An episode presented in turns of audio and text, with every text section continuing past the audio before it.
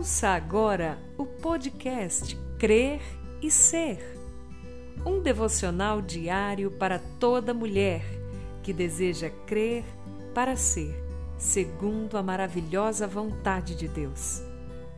Um programa desenvolvido e apresentado por Valéria Costa.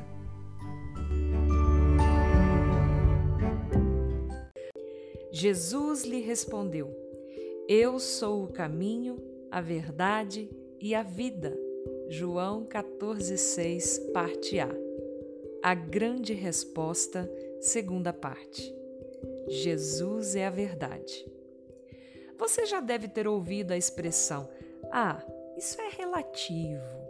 Ou então, temos que ter cuidado, sabe? Pois o que é verdade para você pode não ser verdade para outra pessoa.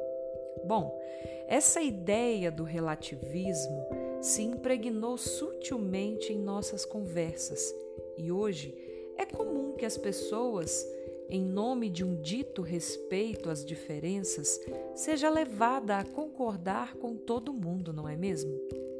Porém, eu lhe afirmo, querida, se nós sossegássemos a nossa alma e, enfim, entendêssemos o que Jesus revelou ao dizer que Ele é a verdade, a nossa vida teria mais firmeza e nós andaríamos menos titubeantes em meio a tantos conceitos e opiniões. Na época de Jesus, não havia muita diferença quanto a essa busca de saber e conhecer.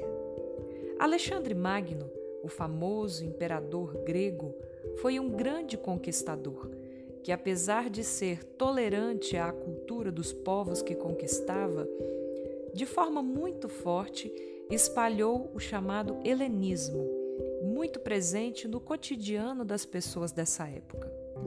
É estranho, mas apesar de Roma ter o domínio político e territorial, a língua era grega a cultura era grega e a forma de pensar era totalmente influenciada pelo legado filosófico grego.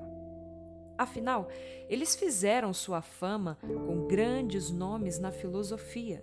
Na verdade, a Grécia foi o berço da filosofia como nós a conhecemos hoje. A palavra grega filosofia significa amor ao conhecimento. E ela se fundamenta justamente na busca pela compreensão da realidade humana, ou seja, a busca pelo que é a verdade. Então, fica fácil agora entender que quando Jesus disse a Tomé, Eu sou a verdade, é como se ele estivesse dizendo: Olha, vocês cresceram numa sociedade onde se prega a importância da busca pela verdade de cada homem. Porém, eu lhes digo: parem de procurar, porque a verdade sou eu. Não há outra resposta para vocês. Como ele disse a João em Apocalipse 1, eu sou o primeiro e o último, o início e o fim, o Alfa e o Ômega, aquele que era, que é e que será eternamente. Então, Jesus estava convidando aqueles homens a saciarem todas as suas dúvidas e a terem as respostas de que precisavam, pois Ele é a fonte de toda a sabedoria e conhecimento. Em Cristo habita toda a plenitude de Deus. Colossenses 2:9. Ninguém nunca viu a Deus, mas Jesus veio ao mundo e o revelou em forma corpórea. João 1:18. Jesus é a revelação máxima de Deus para nós. Ele é o Emanuel, Deus que está conosco. Mas saber quem é Jesus de fato só faz sentido total quando conseguimos responder quem somos nós, qual é a nossa verdade.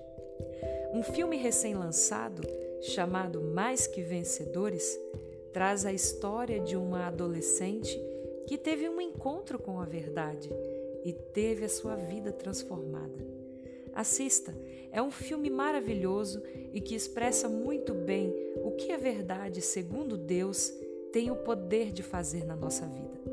Em João 8,32, Jesus disse a alguns judeus que haviam crido nele, mas que ainda não eram seus discípulos. Jesus disse assim: Quando vocês conhecerem a verdade, ela libertará vocês. Eles não concordaram com Jesus e disseram que não eram escravos de ninguém. Jesus disse para eles que todo aquele que comete pecado é escravo do pecado e não é livre. Mas quando aceitamos em nós essa verdade que é Cristo, Ele nos faz livres. Ele passa a ser o nosso sustento, a nossa essência, o nosso tudo. Quando entendemos isso, a nossa perspectiva de realidade muda. Não existem mais noções relativistas, pois nossa verdade não é relativa. Isso porque, seja qual for a circunstância, nossa verdade deve ser Cristo em nós. E a nossa identidade passa a ser definida como filha amadas de Deus e mais do que vencedoras por meio daquele que nos amou, daquele que prevaleceu sobre a morte para nos dar uma nova vida. Em João 8,36, Jesus disse então àqueles mesmos homens: Se, pois, o Filho vos libertar, verdadeiramente sereis livres. Em 1 João 3,8 está escrito que Jesus veio para desfazer as obras de Satanás, que é o pai da mentira, pois ele mente desde o início. Essa é a sua grande arma contra nós, seres humanos. Então, amada, deixar que Jesus oriente a nossa vida em tudo, deixar que Ele seja essa verdade em nós, é o segredo para não sermos atingidas. Assim, nós ficamos livres de todas as mentiras nas quais um dia já acreditamos e de todos os conceitos deturpados que intentam nos fazer pecar. O maior objetivo do inimigo das nossas almas é que acreditemos nele e não em Cristo, porque assim ele conseguirá desconstruir a realidade que Deus deseja para nós. Então, Deixe Jesus ser a verdade em você, minha amada.